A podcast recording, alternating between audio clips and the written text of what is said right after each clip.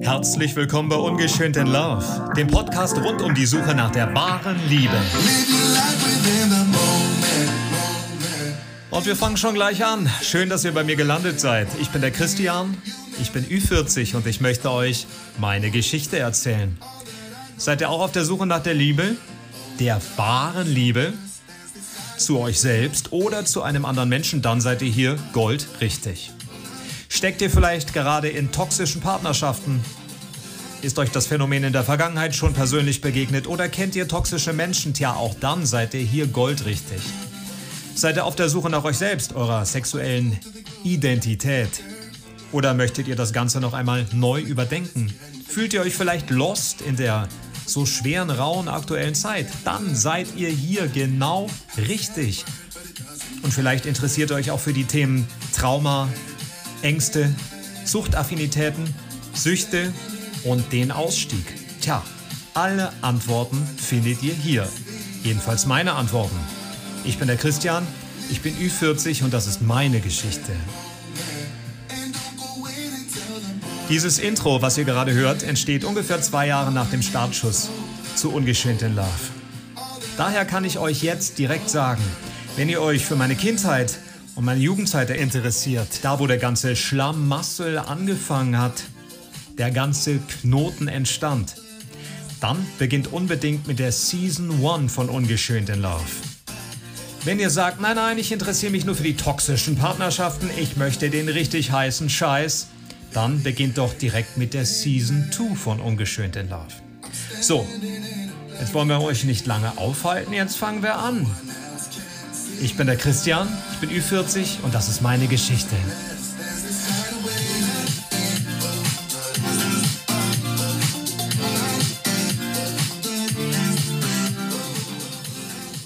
Hallo von mir nach da draußen. Und wir sind hier schon mitten in der zweiten Folge und ich darf sagen, ich bin heute schon etwas gelöster wobei sich natürlich äh, in meinem Kopf ähm, auch wieder neue Baustellen auftun. Dazu möchte ich auch ein paar Sachen sagen. Gleich am Anfang. Ich ähm, habe es, glaube ich, in der ersten Folge schon erwähnt, dass ich auch vorhabe, euch mal mitzunehmen, wenn ich beruflich unterwegs bin und ich reise ja für gewöhnlich sehr viel. Und somit bin ich auch gerade jetzt auf einer Geschäftsreise, nämlich in München. Ich bin heute angereist und wir befinden uns hier in meinem Hotelzimmer. Das ist ein wirklich sehr, sehr gemütliches Hotelzimmer und deswegen bestärkt es mich darin, die Folge hier aufzunehmen. Mein Podcast heißt ja ungeschönt mein Leitfaden mit D geschrieben. Ja, wer es noch nicht gesehen hat, mein Leitfaden zum Glück. Und ähm, was ich auch in der ersten Folge gesagt habe, ich bin Ü40 und ähm, ich sage sogar auch im Trailer sogar, wurde also Ende der 70er Jahre geboren, gerade so vor der Wende zu den 80ern. Und ähm, in meiner konkreten Biografie haben Traumata schon direkt dort begonnen. Ja. Also es geht hier konkret um den Weg, ähm, dass einem Traumata widerfahren, ähm, Traumata, die nicht in der Situation, in der du dich befindest oder befunden hast, ähm, starten müssen, die können auch ähm, einfach nur wiederholt werden und sind eigentlich in einer Generation oder in zwei, drei Generationen vorher schon entstanden und werden dann von Generation zu Generation weitergetragen. Und du bist an dieser Stelle, ich kann nur von mir ausgehen, aber wenn es dich betrifft, bist du das eben auch, bist dann nur der Leidtragende und darfst die ganze Situation zum wiederholten Male mitmachen. Ähm, oder das Trauma startet eben an dieser Stelle. Das äh, kann natürlich auch sein durch einen schweren, schweren Schicksal, Schicksalsschlag, äh, der passiert. Aber auf die verschiedenen Formen der Traumata kommen wir noch ausreichend ähm, zu sprechen, das verspreche ich. Na? Ähm, es geht jetzt darum, dass Trauma passieren, Traumata, Ich glaube, man darf auch Traumen sagen. Ich finde Traumata irgendwie fluffiger. fluffiger. Ähm, wenn dir Traumata widerfahren, dann, ähm, dann steckst du logischerweise erstmal da drin und äh, kannst erstmal nicht viel tun, ja. Also zumindest wenn das in, im häuslichen Bereich passiert, äh, im Elternhaus und du noch Kind bist, ähm, noch Erziehungsberechtigte um dich hast, ein festes soziales Umfeld um dich hast oder auch einen festen Freundeskreis. Natürlich können Traumata, das muss ich nicht, äh, wahrscheinlich nicht äh, sagen, ich sage es trotzdem, ähm, an dieser Stelle kann dir das natürlich auch im Beruf passieren, in der Ausbildung, in der Schule oder dann eben später auch in Partnerschaften. Meine persönliche Erfahrung war, dass äh, traumatisierende Partnerschaften meistens nur der zweite Schritt sind und der erste Schritt hat eben vorher schon stattgefunden im Elternhaus. So auch bei mir. Also gehen wir davon aus, äh, du äh, hast genau wie ich äh, ein Trauma erfahren oder auch mehrere. In meinem Fall waren das wirklich viele. Das kommt noch erschwerend hinzu. Deswegen nenne ich diese Folge auch Bestandsaufnahme, weil ich habe das in der ersten Folge ja auch schon anklingen lassen. Es soll kein, ähm, keine Opferbekundung sein. Ich suhle mich nicht im Leid und äh, ziehe daraus auch keinen äh, Gewinn. Also das äh, hält meinen Motor nicht am Laufen. Nicht mehr, muss ich sagen. Ähm, aber es ist wichtig, äh, damit ihr wisst, wo ich herkomme, um damit ich erklären kann, wo ich äh, hingegangen bin, logischerweise. Also Traumata passieren und daraus, und das sind meine Erfahrungen, entstehen Suchtaffinitäten. Das hängt damit zusammen, dass durch diese Traumata ähm, dir ein Glück, das du eigentlich sein, äh, haben möchtest, das du durchleben möchtest. Als Mensch ist dir das Recht auf Glück gegeben. Lass dir das gesagt sein. Du hast es mit deiner Geburt erworben. Du musst nicht äh, dir das Glück verdienen. Du musst nichts tun, damit du Glück verdienst, sondern es sollte völlig natürlich fließend zu dir kommen und natürlich solltest du es auch geben können. Das war nun bei mir so gar nicht der Fall. äh, zumindest nicht in den ersten neun Jahren. Und ähm, aus diesem Fehlen an Glück äh, tut dann die Psyche etwas ganz, ähm, ja, behelfsmäßiges, äh, gerissenes. Äh, sie führt dich in die Sucht, weil Süchte ganz viele Eigenschaften haben. Süchte sind zwar nicht wirklich zielführend, ich will das mal so sagen, ja, mit einem kleinen Augenzwinkern. Sie führen dich nicht ins Glück, aber sie sind auch sachdienlich und sie helfen auch ganz, ganz viel. Ja, eine Sucht kann dich manchmal davor bewahren, dass du äh, suizidale Gedanken hast oder vielleicht äh, so gleich aufgibst. Ja? Also eine Sucht kann eine Zeitspanne, eine nicht unerhebliche Zeitspanne überbrücken in deinem Leben und kann ja in Anführungsstrichen hilfreich sein. Wir haben also Traumata, die zur Sucht führen und ähm, ja, äh, das ich, ich kann ich bin ja kein Fachmann, wisst ihr, ich oder weißt du, ich, ich bin äh, ja nicht äh, studierter Psychologe. Ich habe auf meinem persönlichen Weg übrigens auch keine äh, Psychologen oder Psychotherapeuten aufgesucht. Das war nicht Teil meines Weges. Ähm, deswegen hat es wahrscheinlich auch so lange gedauert. Ähm, es ist, ähm, am Anfang wurde mir wehgetan. Ja? Das ist meistens der Ursprung von, von, von Trauma. Ja? Dir wird von außen wehgetan und dann irgendwann tust du dir selbst weh. Weil, ähm, also auch deiner Seele, nicht unbedingt deinem, deinem Körper. Also wir sprechen jetzt nicht von äh, automatisch von Ritzen oder sonstigen Verhaltensmustern, aber äh, mit einer Sucht, ähm, in der du steckst und die du zu deinem falschen Freund machst, äh, verletzt du dich immer, ähm, immer selbst. ähm, jedenfalls gewisse Anteile in dir. Also gehen wir davon aus, das ist zumindest meine Theorie und meine Erkenntnis, dir wird von außen wehgetan, dann beginnst du dir selbst weh zu tun. Und indem du dann Sucht, Süchte auslebst und ausbaust und dann wirklich einen Werdegang erlebst innerhalb der Sucht oder innerhalb mehrerer Süchte, das kann wirklich sehr, sehr lange gehen. Also es kann sich sehr schleichend entwickeln oder auch abrupt. Aber meistens entwickelt sich eine, eine Sucht sehr schleichend. Deswegen ist sie auch so unmerklich in deinem Leben verankert. Und deswegen äh, zählst du sie, so war das jedenfalls bei mir, eigentlich an, als die, du zählst die Sucht ähm, zu dir. Sie ist ein mit dir ver, verwobener Teil. Ja? Du bist schon der Meinung, dass du das bist, dass das Teil deiner Identität ist. Und da fängt das eigentlich an, spannend zu werden.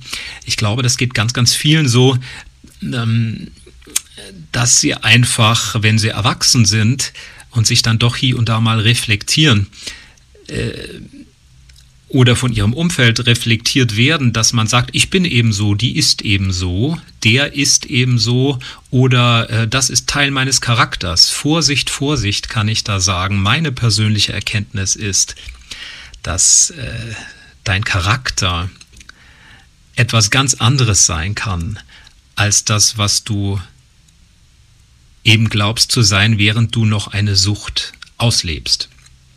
Wir haben also Trauma, Traumata und dann Sucht. Und eigentlich hat dich das Trauma ja so zerstört oder beschädigt, dass du glücklich sein willst. Das möchte deine Seele aus sich selbst heraus. Sie möchte oder deine, deine Psyche möchte das. Die Seele ist ohnehin heil, das ist meine Meinung. Also die Ursprungsseele, aber da werden wir jetzt sehr tiefen philosophisch ist eigentlich immer rein und ganz, aber äh, die Psyche eben nicht. Und die ist dann so angeschlagen, dass, ähm, dass sie versucht, wieder heile zu werden. Und die Sucht verspricht nun auf mannigfaltige Weise, äh, das, das Glück zu, äh, zurückzugeben. Und äh, während du Süchte durchlebst, spürst du auch Glück vermeintliches Glück. Aber es ist, ähm, ich wähle da den Begriff ganz bewusst, ein synthetisches Glück, ein synthetisch hergestelltes Glück. Also äh, die Biochemie in unseren Körpern funktioniert ja natürlich immer, immer grundsätzlich erstmal es gibt natürlich auch Ausnahmen, aber gehen wir mal von dem Normalfall in Anführungsstrichen aus. Das heißt, du schüttest Hormone aus, äh, Glückshormone, ähm, ähm, ja, und auch äh, ja, Cortisol, Endorphine, ich, also müssen wir jetzt gar nicht genau drauf eingehen gehen an dieser Stelle. Aber das läuft ab. Das läuft übrigens auch auf der Bühne ab. Ja, also ich bin seit über 20 Jahren hauptberuflich Schauspieler, Sänger und äh, ähm, Songwriter jetzt auch. Und auf der Bühne, wenn ich eine Rolle spiele und man spielt äh, jemand äh, ganz Abtrünniges, eine böse Charaktere, einen Mörder oder einen psychisch, psychisch Kranken oder eben auch einen strahlenden Helden, dann laufen da natürlich ähm, biochemische Prozesse im Körper ab und man durchläuft ähm, diese ganzen äh, Glücksempfindungen oder Schmerzempfindungen ja dann doch. Also der Körper macht es dann doch mit, wenn auch in abgeschwächter Form. Bei der Sucht ist es genauso. Das heißt, ob du jetzt trinkst oder ob du ähm,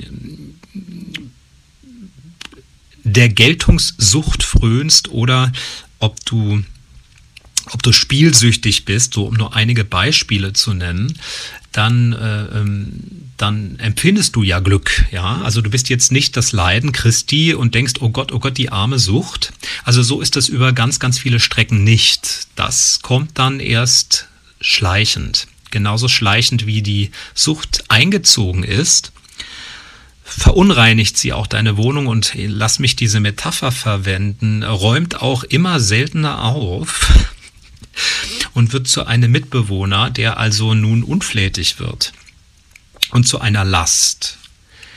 Das ist, glaube ich, immer so. weil das Ziel natürlich ist und sein muss, die Sucht zu überwinden oder dabei draufzugehen.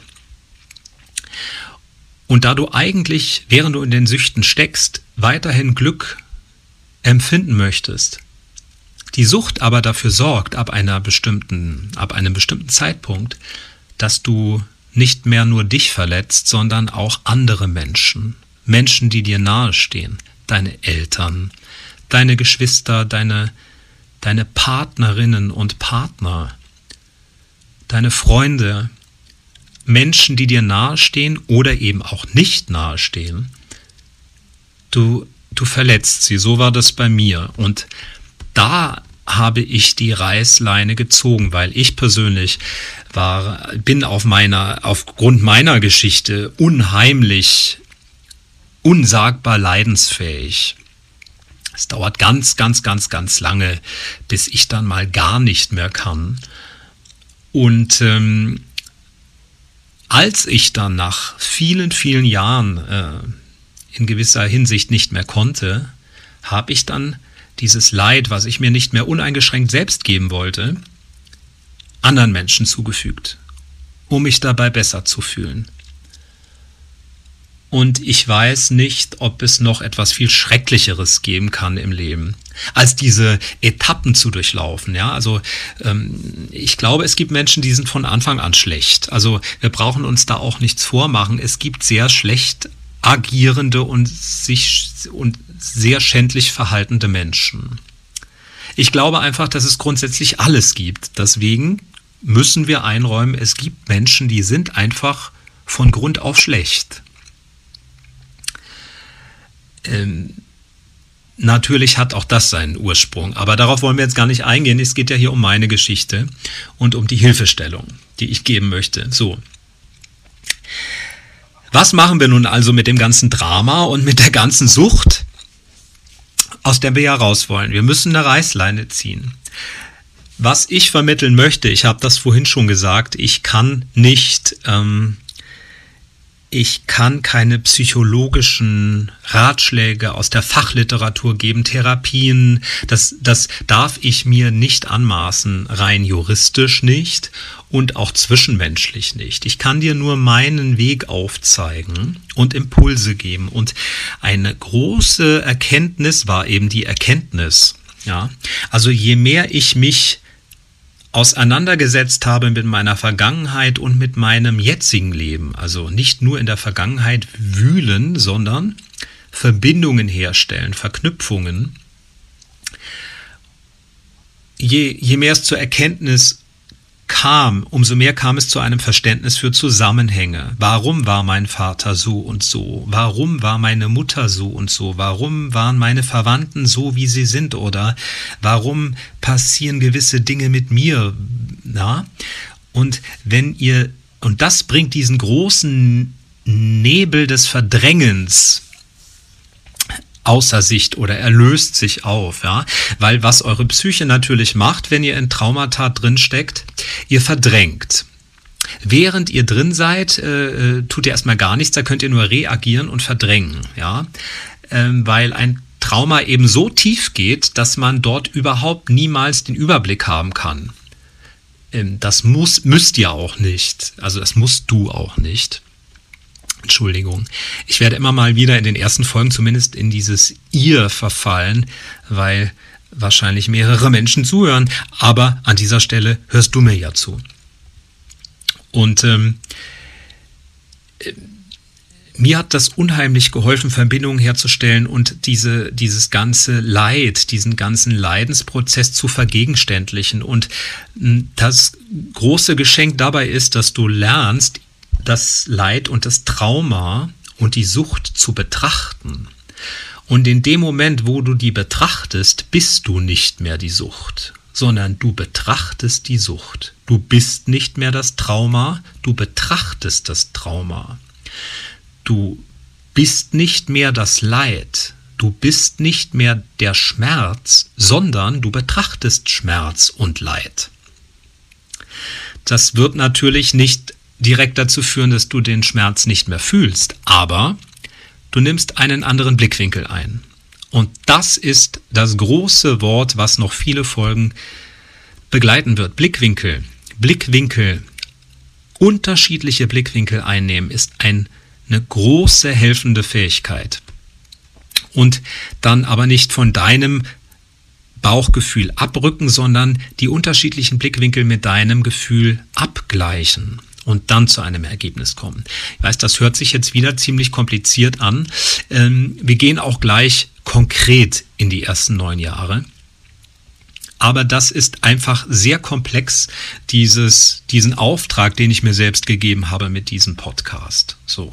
Also indem du erkennst, was passiert ist, kannst du es betrachten und dann kannst du es in kleinen, kleinen, kleinen, seltenen, am Anfang sehr seltenen Momenten, manchmal nur Sekundenbruchteilen, betrachten und zur Seite stellen. Und du bist es nicht. Und diese Momente, je öfter die stattfinden, umso mehr wird es dir gelingen, das verspreche ich dir, einen Ausweg zu finden. So war das bei mir. Das kann ganz lange dauern, das kann viele Jahre dauern, aber allein schon deshalb, dass du das hier hörst und dir das jemand sagt, wird dir einen Quantensprung in der Erkenntnis geben. Mir hat es sehr geholfen, im Internet Rat zu finden mir Tutorials anzugucken, Gruppen anzugucken, mich über be bestimmte Begrifflichkeiten ähm, firm zu machen. Was ist Narzissmus? Was was tut ein Narzisst? Wie, wie entsteht ein Narzisst? Was ist ein Empath? Was ist ein hochsensibler Mensch? Und das da bin ich ja nun auch. Ähm, also such dir ruhig Ratschläge. Ja? In Form von Podcasts, in Form von Büchern, in Form von äh, Blogs, in Form von äh, Social Media Gruppen. Such den Austausch. Denn du bist nicht alleine, wenn du die Hilfe erstmal möchtest. Am Anfang möchtest du die vielleicht gar nicht oder mittendrin auch nicht. Aber irgendwann wirst du sie wollen und du wirst es wissen und dann wird es passieren. So, jetzt kommen wir in meine ersten neun Jahre. Ich habe schon gesagt, Ende der 70er geboren, Anfang der 80er gerade so zum Bewusstsein äh, gelangt. Ja, die ersten zwei, drei Jahre, vier Jahre habe ich sehr, sehr wenig Erinnerungen, wie überhaupt an meine ganze Kindheit. Also ich habe über Großteile meines Lebens sehr, sehr wenige Erinnerungen an meine Kindheit gehabt. Naja, du wirst raten, warum. Genau, wegen der Traumata natürlich. Und bevor wir in diese neun Jahre jetzt einsteigen, und in die Wohnung, in der ich groß geworden bin und äh, indem wir jetzt erstmal meine Eltern auch etwas zum ersten Mal unter die Lupe nehmen, ähm, möchte ich voranstellend sagen, weil mir das eine Herzensangelegenheit ist, ähm, ich habe für mich die Schuldfrage geklärt. Das heißt, ich habe in diesem ganzen Entwicklungsprozess, den ich durchlaufen habe, ähm, sämtliche Schuldzuweisungen schon durchlebt auch wieder diese Blickwinkel. Am Anfang war mein Vater der Schuldige, dann war meine Mutter die Schuldige, dann war meine Großmutter die Schuldige, dann war Gott der Schuldige, dann war das Leben schuldig, dann waren bestimmte äh, Personen in meinem beruflichen Umfeld schuldig, weil sie wiederum, da konnten die nun gar nichts dafür, aber die haben dann zwangsläufig wieder meine Eltern irgendwie oder bestimmte Anteile meiner Eltern mir wiedergespiegelt. Ähm, und ich habe mir natürlich als Kind, das tun Kinder, ähm, mir selbst die Schuld gegeben. Und das habe ich alles durch und deswegen kann ich das jetzt so frei erzählen, weil ich weiß, es geht nicht um Schuldzuweisungen. Es gibt nur Erklärungen. Also das ist das, mit dem ich arbeiten möchte. Es gibt Erklärungen, es gibt nur Erkenntnisse und Erkenntnisse führen zum Verstehen, Verstehen führen zum, ja, ähm, zum Loslassen von Süchten und Traumata und Ängsten. Darum soll es gehen. Nun äh, bin ich in einem kleinen Ort in Hessen groß geworden, in Usingen. Ja, kleiner humoristischer Einschub. Äh, es gibt die im Fachjargon die U-Musik und die E-Musik. Ich äh, fröne ja der U-Musik, der Unterhaltungsmusik und ich bin in, und ich singe hauptberuflich, also ich bin in U-Singen geboren. Es, es konnte nichts anderes aus mir werden. Es ist manchmal komisch, wie das Außen das Innen spielt oder auch immer eigentlich. Da will ich jetzt gar nicht so drauf äh, eingehen, aber mein Vater, wer die erste Folge gehört hat, wird es wissen, Alkoholiker und Schläger, lebte ganz lange in der, in, in, äh, seine Adresse war der Schlagweg. Ja, der Schlagweg. und er wurde geschlagen und schlug. So, ich wurde geboren und ähm, dann lebte ich mit meinen Eltern in einer Vierzimmerwohnung. Meine Halbschwester aus erster Ehe meiner Mutter lebte nicht in diesem Haushalt. Die lebte im Haushalt meiner Großeltern mütterlicherseits. Darauf kommen wir noch, keine Angst. Und ähm, dort, äh, ja, dort liefen die ersten neun Jahre ab äh, und ähm, ich hatte trotz allem Schrecklichen, was in meinem Leben passiert ist, trotz allem, was mir widerfahren ist, eine in Anführungsstrichen normale Kindheit, ähm, weil man bezeichnet seine eigene Kindheit, glaube ich, in irgendeiner Form immer als normal, weil man ja eben nur diese eine Kindheit kennt.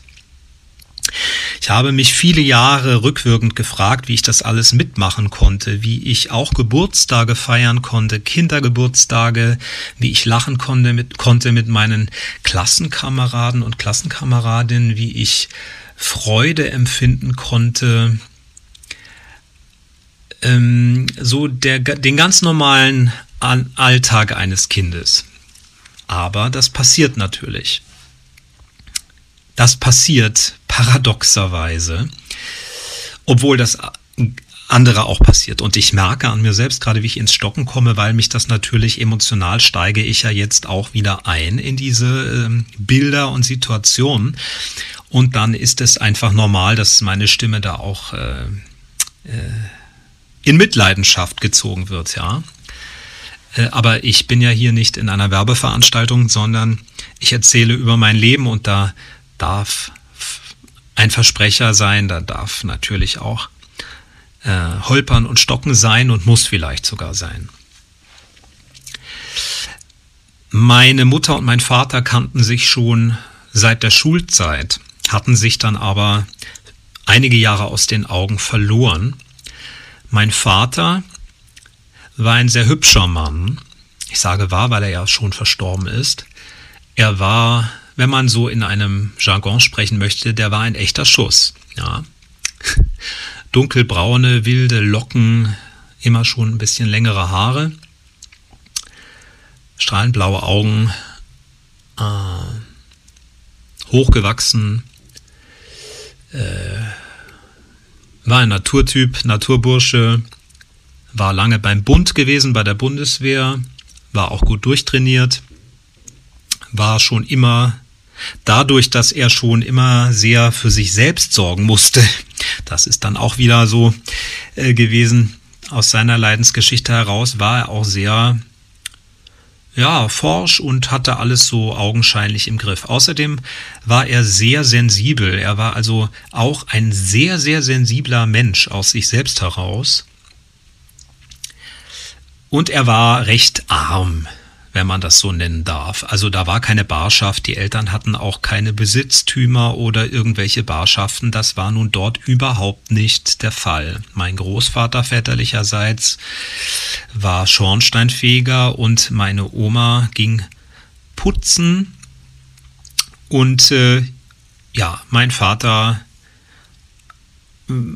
ja, da war nicht viel Geld im Haus. Spartanisch. Bei meiner Mutter war das ganz anders.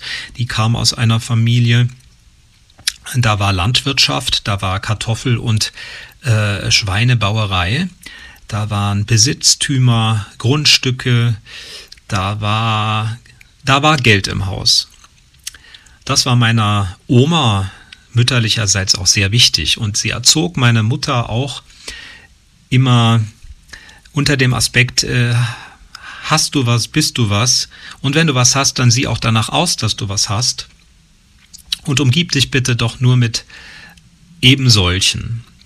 Da war meine Mutter allerdings aus der Art geschlagen. Da fängt die Leidensgeschichte meiner Mutter schon an, an der ich an dieser Stelle auch noch ein bisschen drauf, drauf äh, den Fokus legen kann. Aber meine Mutter musste sich keine Geldsorgen machen.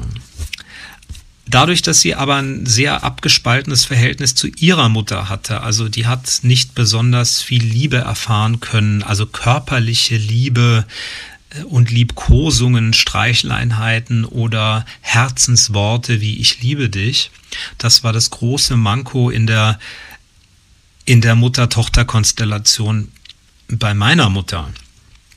Deswegen hat ihr dieses Geld auch nichts bedeutet. Ja. Und meine Mutter hat sich Männer gesucht, die, also das war dann so ihr, äh, ihr Beuteschema, wenn ich das mal so flapsig sagen darf, die eben arme Schlucker waren.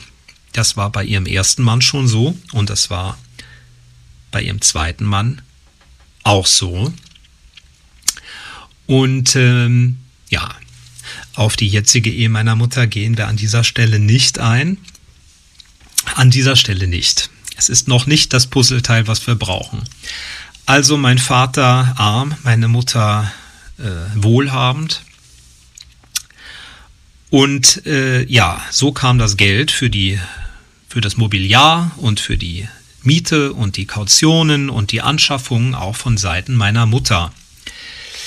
Ähm, das hat meinen leiblichen Vater wahrscheinlich auch in einen gewissen Druck versetzt, ähm, in einen Versagensdruck, der ihm ohnehin inne war. Dann suchte er in seinem Leben auch Halt und ähm, geriet schon früh an Alkohol, weil er eben auch geschlagen worden war von seinem Vater. Das ist so ganz schwierig gewesen. Also meine Eltern, beide Anfang der 50er geboren, fast auf den Tag genau sogar äh, gleich. Ähm, hatten noch Eltern, die den Krieg noch mitgemacht hatten, äh, Kriegsleiden, Kriegs, Kriegstraumata, gerade die Männer, die aus Gefangenschaft gekommen waren und eben sehr viel an ihren Kindern ausgetragen haben. So, ähm, die führten diese Ehe und ähm, ich mache jetzt einen Sprung. Ähm, mein Vater war schon sehr früh waffenbegeistert und äh, militärbegeistert bis zu seinem Tod, äh, auf den wir auch noch zu sprechen kommen werden. Das kann ich dir versprechen. Und ähm, meine Mutter würde ich an dieser Stelle äh, oder heutzutage auch als äh, Hochempathin bezeichnen. Also keinesfalls äh, narzisstisch geprägt. Die narzisstischen Anteile meiner Mutter sind ähm, nicht sehr groß, nicht sehr erheblich. Unerheblich würde ich sagen. Ich will nicht sagen, sie hat keine, aber äh, sie ist grundsätzlich empathisch. Mein leiblicher Vater ähm, hatte sehr, sehr hohe narzisstische Anteile. Und ähm, ihm war im Zuge dieser Musterung und dieses äh, Militärdaseins äh, gesagt worden, er, er, hatte nur einen Hoden, also das musste ihm nicht gesagt werden, das wusste er. So, da möchte ich jetzt auch nicht näher drauf eingehen. Ähm, komischerweise, und das ist wieder mein absurder Humor, weil mein Vater ja so kriegsbegeistert war. Hitler hatte wohl auch nur einen Hoden und mein Vater auch. Äh, ja, bei Hitler kam der Zweite Weltkrieg raus, bei meinem Vater dann ich. Aber wie gesagt, das ist mein eigener Humor der, der Überlebenden. Den muss man nicht mögen, aber den muss man verstehen lernen. Wenn man meiner Geschichte folgen möchte. So, mein Vater, dem wurde auch gesagt, seine, seine, äh, seine, seine Spermien seien zu schlapp, er könne keine Kinder bekommen. Und ähm, meine Mutter hatte nach der Geburt meiner Schwester irgendwann dann mal einen Verkehrsunfall, bei der sie eine erhebliche Vernarbung der, der Gebärmutter davon trug und ihr wurde auch gesagt ähm, von Ärzteseite, sie könne keine weiteren Kinder bekommen mit äh, sehr, sehr hoher Wahrscheinlichkeit. Nun trafen sich dann mein Vater und meine Mutter. Meine Mutter gerade getrennt aus der ersten Ehe, wo sie auch äh, also sehr, sehr oft betrogen wurde. Also das war eine klassische, der Mann betrügt die Frau nach Strich und Faden Ehe. Dann äh, lernte sie meinen Vater erneut kennen, nachdem sie sich ja aus den Augen verloren hatten. Und sie mochte das Draufgängerische und das Sensible an ihm. Und ja, so kamen sie zusammen und so frönten sie auch ihrer körperlichen Anziehung und rechneten nun nicht damit, dass sie nochmal ein Kind kriegen würden oder mein Vater, dass er überhaupt eins kriegen würde. Und äh, dann kam ich dann dabei heraus. Ich bin also das Ergebnis einer äh, vernarbten Gebärmutter und äh, eines Hodens mit zu langsamen Spermien. Und mein errechneter Geburtstermin war tatsächlich der 24.12. Ich bin dann am 28. zur Welt gekommen, aber die Wehen setzten dort auch schon ein am 24. Tja, das führte dazu, dass meine Eltern, als ich ganz klein war, mir immer erzählt haben, ich bin wie von Gott geschickt worden, ich bin ein, ein Engel, der geschickt wurde von Gott und ich bin ja wie ein Jesuskind äh, nun ja. Und somit hatte ich auch schon sehr früh den Sinn in meinem Leben zu hören bekommen, also den, warum ich überhaupt auf der Welt war. Also nicht, weil Mama und Papa sich so geliebt haben und weil Mama und Papa sich sehnlichst ein Kind gewünscht haben. Ich war also nicht das Kind der Liebe, sondern ich war das äh, Kind äh, von ähm, kopflosem Sex. ja, und ähm, und es war mir wohl so vorgesehen von Gott. Also nicht von meinen Eltern war es nicht vorgesehen. Das ist ja eigentlich auch schon, jetzt werden wir wieder ein bisschen ernsthaft, eine sehr drastische Aussage. Findet ihr nicht, wenn man Kinder damit konfrontiert? So, jetzt äh, mein Vater hatte war ein, ich glaube, man nennt es wirklich Quartalstrinker. Der hatte Phasen, wo er getrunken hat. Er war dann auch Berufskraftfahrer. Er liebte es also LKW zu fahren in allen möglichen Formen. Er hatte ursprünglich auch mal äh, Feinmechaniker gelernt und konnte wunderbar zeichnen und hatte nun da wirklich ein ausgeprägtes Talent, sehr, sehr künstlerisch, sehr begabt, aber leider zu verkorkst und zu traumatisiert. Und der Alkohol hielt äh, schon in jungen Jahren Einzug, so dass wenn er nicht getrunken hat und er diese abstinenten Phasen hatte, der liebste Mensch der Welt war, laut Erzählungen. Und wenn er dann trank, äh, zu einem Unmenschen wurde, mit einer unbändigen Wut und unbändigen Kraft und einem unbändigen Hass Menschen, die ihm nahestanden, gegenüber. Und das traf nun natürlich dann zwangsläufig meine Mutter. Und mich auch. Ähm, vor allen Dingen auch in den Jahren schon, als ich, an die ich mich gar nicht mehr erinnerte, weil er hatte mich immer er ist immer mit mir spazieren gegangen, hat mich überall mit hingenommen. Also ich kannte schon, man darf das nun so sagen, im Alter von drei, vier, fünf Jahren sämtliche Kneipen in unserem Umfeld. Da wurde ich also, wenn ich mit meinem Vater Zeit verbrachte, groß. Ich kenne also nur verqualmte, äh, bierstinkende, versiffte ähm, Kneipen. Ich habe meinen Vater sehr früh schon erlebt, Kartenspielend, Würfelspielend, äh, Geld verspielend, sich betrinkend, besaufend mit anderen Menschen dort streitend, streitsuchend. Ich habe sehr früh gesehen, wie mein Vater ähm, vorwiegend, äh, vorwiegend Männer, also fast ausschließlich Männer, niedergeschlagen hat, ins Gesicht geschlagen hat, äh, zu Boden getreten hat und mich dann bei der Hand genommen hat und da weggegangen ist. Ich habe das also in meinem Alltag so erlebt. Außerdem äh, ist es tragischerweise passiert, das habe ich auch in der ersten Folge gesagt, ich bin mehrfach schon fast gestorben und war auch streckenweise schon äh, kurz nicht mehr da. Das fing dort schon an, weil er trug mich auf seinen Schultern und nicht nur, dass er im Alltag, wenn er mich auf seinen Schultern trug und ein Haus betrat, was einfach nur eine normal hohe Tür hatte, ich immer wieder gegen Wände und Türrahmen knallte, das passierte sehr, sehr, sehr oft. Das ist eigentlich urkomisch und dann auch wieder super schrecklich. Er hatte mich also, er wollte mich im übertragenen Sinne dicht bei sich tragen und ähm, als einen Teil von mir, den er lieben wollte, aber er hat mich immer wieder verletzt, ohne dass er es wollte an dieser Stelle, aber eben dann auch irgendwann bewusst. Er ist zum Beispiel mal betrunken von einem Kneipenbesuch in den Schnee gefallen und dort einfach eingeschlafen, weil er einfach so sturzbetrunken war, dass er einfach seinen Rausch ausschlafen musste und ich war ein kleines Kind, ich war auf seinen Schultern und bin mit meinem Gesicht in den Schnee gefallen und ich weiß nicht, wie lange wir dort lagen. Das weiß ich natürlich dann auch nur aus Erzählungen. Ich war komplett blau gefroren und bin dort fast den Kältetod gestorben. Das ist nur ein Bild, was ich habe. So. Außerdem musste ich in den ersten neun Jahren ähm, miterleben, wie er meine Mutter natürlich, also nicht natürlich, wie er meine Mutter geschlagen hat, wie er Möbel zerstört hat.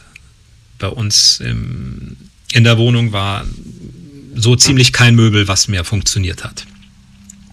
Inklusive meiner Kinderzimmertür, die, glaube ich, so oft eingeschlagen und zusammengetreten war, dass es mir dann irgendwann auch peinlich war vor Klassenkameraden, wenn sie mal mit nach Hause kamen. Ähm, und ich ähm, möchte das noch kurz sagen. Oder was heißt hier kurz? Das ist mein Podcast. Das ist wichtig, dass ich das sage.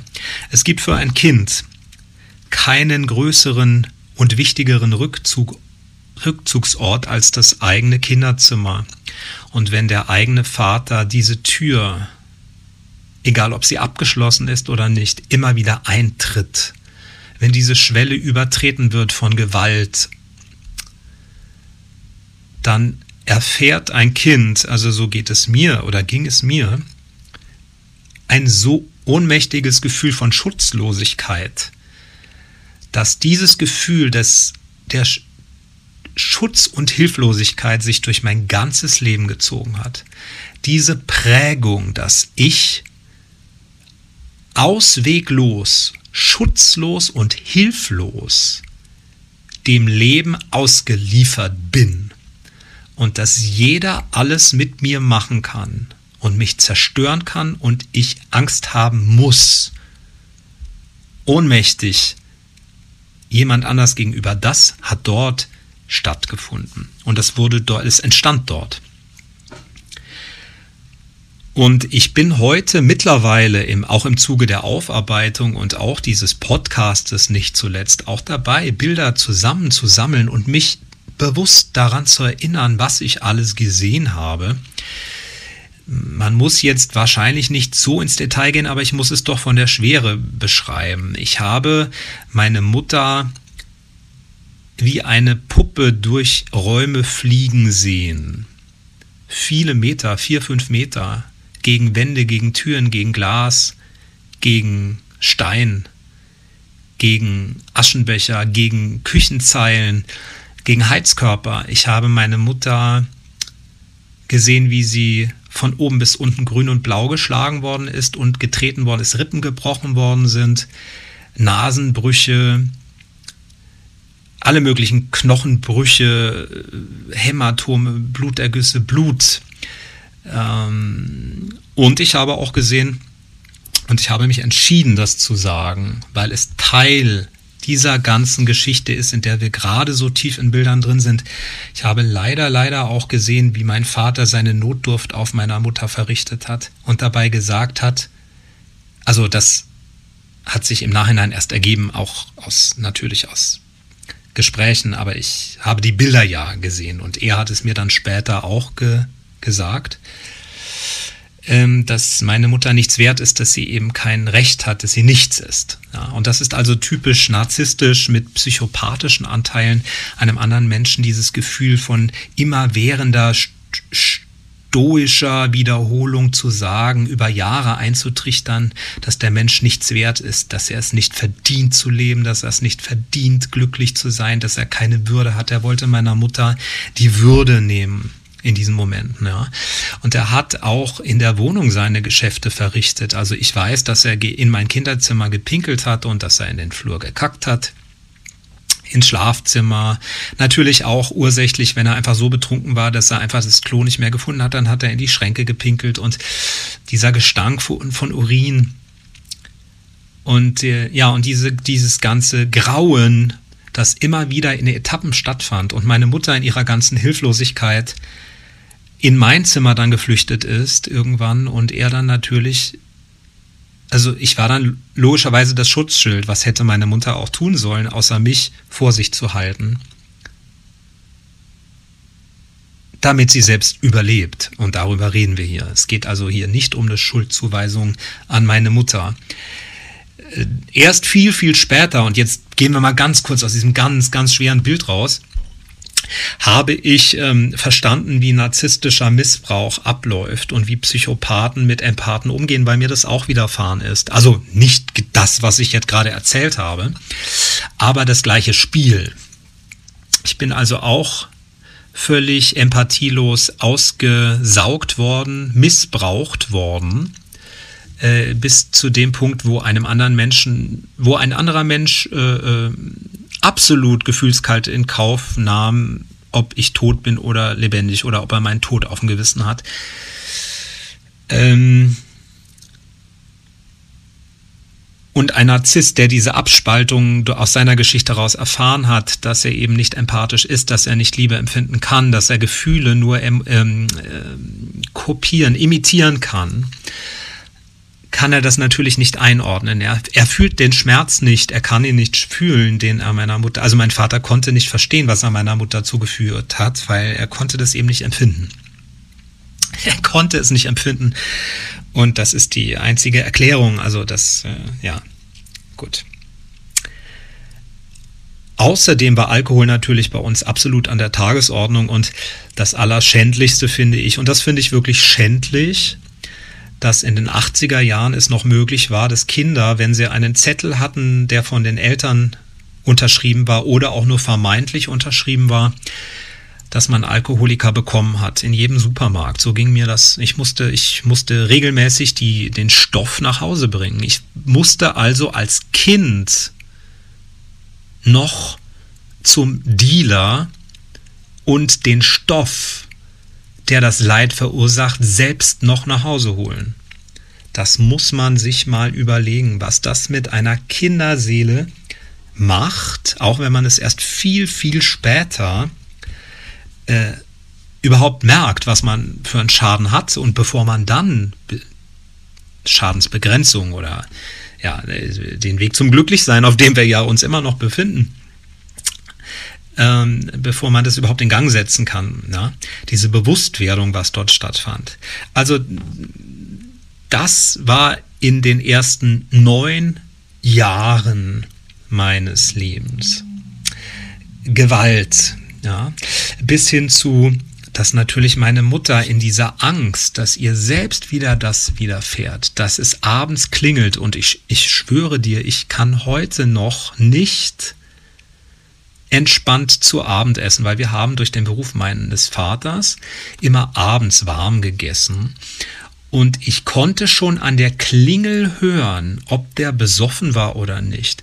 Und ich habe noch heute in meiner, ich bin ja jetzt verheiratet, ja, in meiner Ehe am Abendbrottisch das unterschwellige Problem, dass ich nicht befreit ein- und ausatmen kann.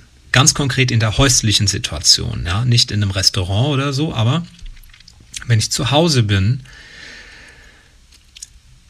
dann krampft in mir vor diesem Essen alles zusammen, weil ich niemals wusste als Kind, ob dieses Essen gut geht. Ich hatte also Angst vor Essen.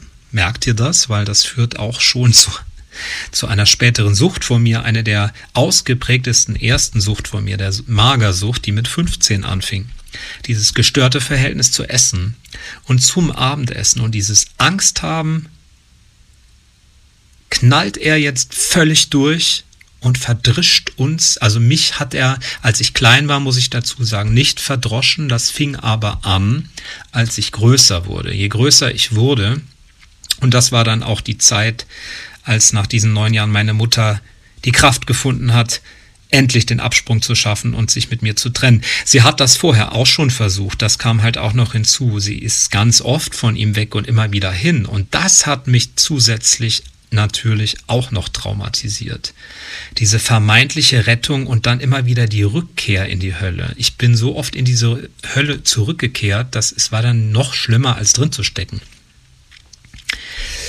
Ähm, ja, er fing dann mit mir später auch an. Was bei mir angefangen hat, was mein Vater getan hat an mir, und da habe ich auch erst jetzt die Kraft dazu, das zu sagen und das für mich auch einzuordnen, dass er immer sexuelle Grenzen überschritten hat, mir gegenüber.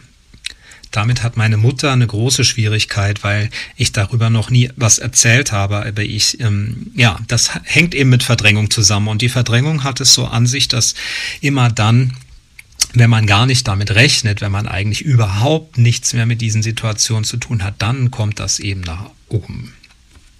Dann kommen diese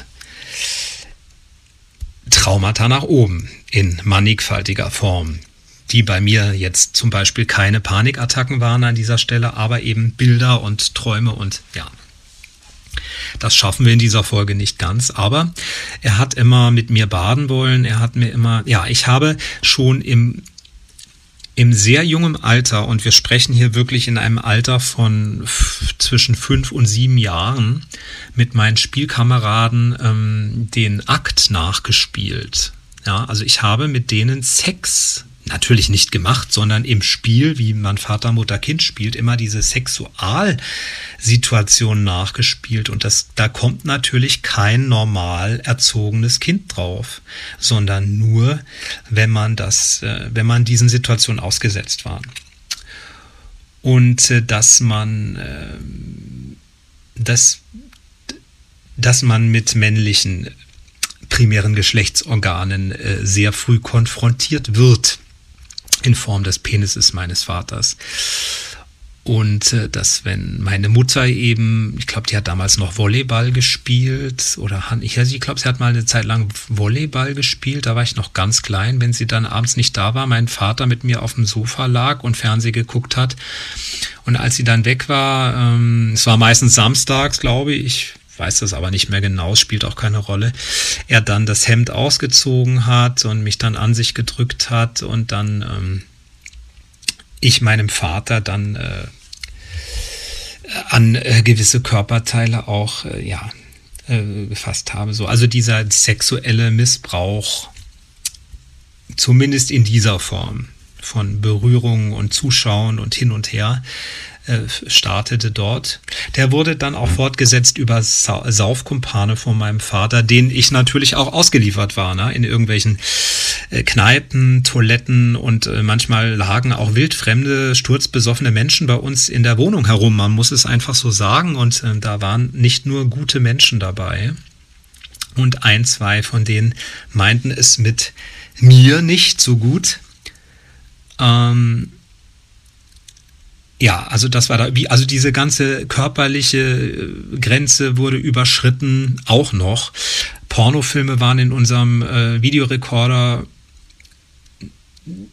die ich zu Gesicht bekam, als ich sechs Jahre alt war. Da wusste meine Mutter nichts davon. Das hatte mein Vater so, sagen wir mal, eingefädelt oder vergessen im Suff. Aber mein Gott, es war halt so äh, wie überhaupt ich auch immer Horrorfilme gucken durfte. Da machen wir einen kurzen Sprung. Also auch, äh, also wirklich blutrünstige Horrorfilme ich auch schon im Alter von fünf, sechs, sieben Jahren gesehen haben. Gut, die waren dann nicht so gewalttätig wie mein Haushalt, aber das wurde, da wurde eben auch nicht drauf geachtet. Es war dann so desolat zwischen meinen Eltern. Ich bitte das, dich zu verstehen, dass sie einfach überhaupt nicht mehr auf mich achten konnten ähm, sondern sich einfach selbst, ähm, ähm, entschuldigt, jetzt habe ich die Tischkante gerade gerammt. Ähm, da, sie konnten, sie konnten eigentlich gar nichts mehr machen, außer sich selbst irgendwie zum Überleben zu bringen. Ähm, ja, mein Vater hat mich, äh, hat mich auch, der hat auch so Sachen gebracht, wie ich war mit ihm unterwegs, irgendwie in der Natur spazieren und der ist dann einfach weg und hat mich dann einfach dort gelassen und ist einfach weggegangen. Also der ist einfach weggegangen und hat sich einen Spaß daraus gemacht, dass ich allein in einem Wald stand und mir die Seele aus dem Leib geschrien habe. Das ist auch so ein Beispiel, ja. Dann, ähm, ja,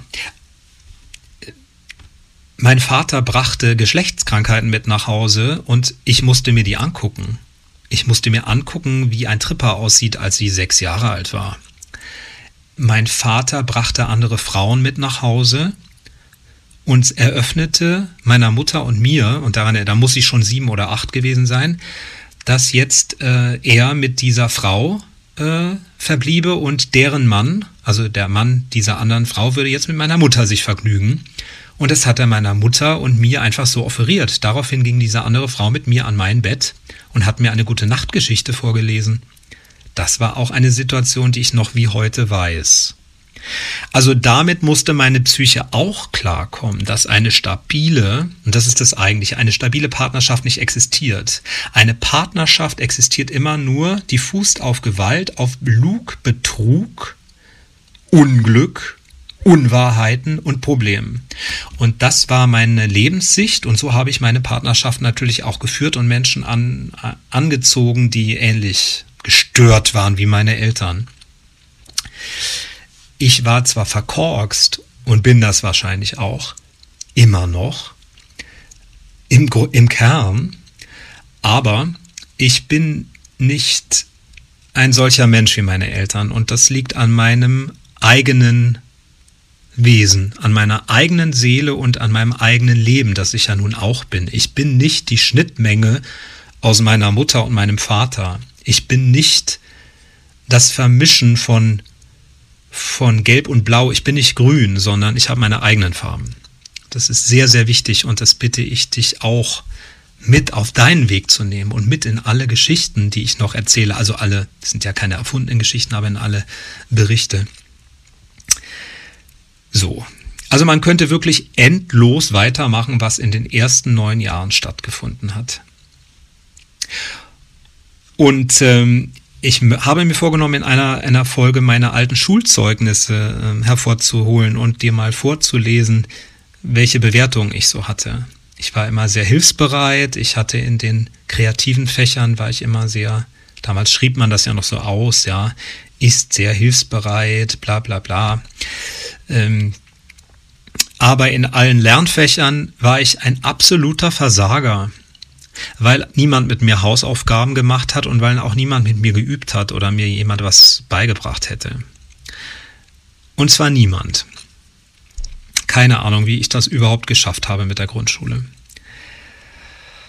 Das war richtig hart, vor allen Dingen Mathematik und diese ganzen Sachen. Also kein Mensch hat da was mit. Mein Vater hat mit mir, ich hatte, hatte immer eine Eins in Schönschrift, weil ich immer ganz, ganz langsam geschrieben habe. Und jetzt kommen wir noch zu einem ganz kurz abrundenden Thema denn dann haben wir die erste Bestandsaufnahme mal hinter uns gebracht.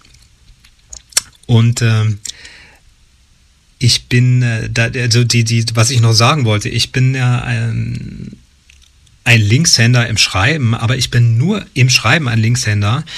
Und ich bin an ein ähm, von, von der Veranlagung her, von den Hirnhälften, das wurde erst sehr, sehr viel später festgestellt ich bin ein geborener Rechtshänder und ich schreibe aber links und alles andere mache ich rechts. Aber ich denke, dass es meine Schwester gewesen sein könnte, die auch Linkshänderin ist, die mir vielleicht Schreiben beigebracht hat oder wo ich mir das abgeschaut habe. Und mein leiblicher Vater ist auch Linkshänder. Also irgendwie hängt das damit logischerweise zusammen. Aber das hat mir auch sehr, sehr viele Probleme bereitet. Wenn man links schreiben schreibt und will aber eigentlich rechts schreiben. Also nicht indem man es tun will, sondern indem man eigentlich so gepolt ist von den Hirnhälften, dass man eigentlich ein Rechtshänder ist. spiele also Gitarre wie ein Rechtshänder, ich fechte, musste ja fechten lernen in meinem Beruf auch, oder Schwertkämpfe oder Tennis habe ich mal gespielt. Also alles äh, von der Schere bis hin zu Besteck oder was man sich sonst noch denken kann, bin ich ein ein Rechtshänder.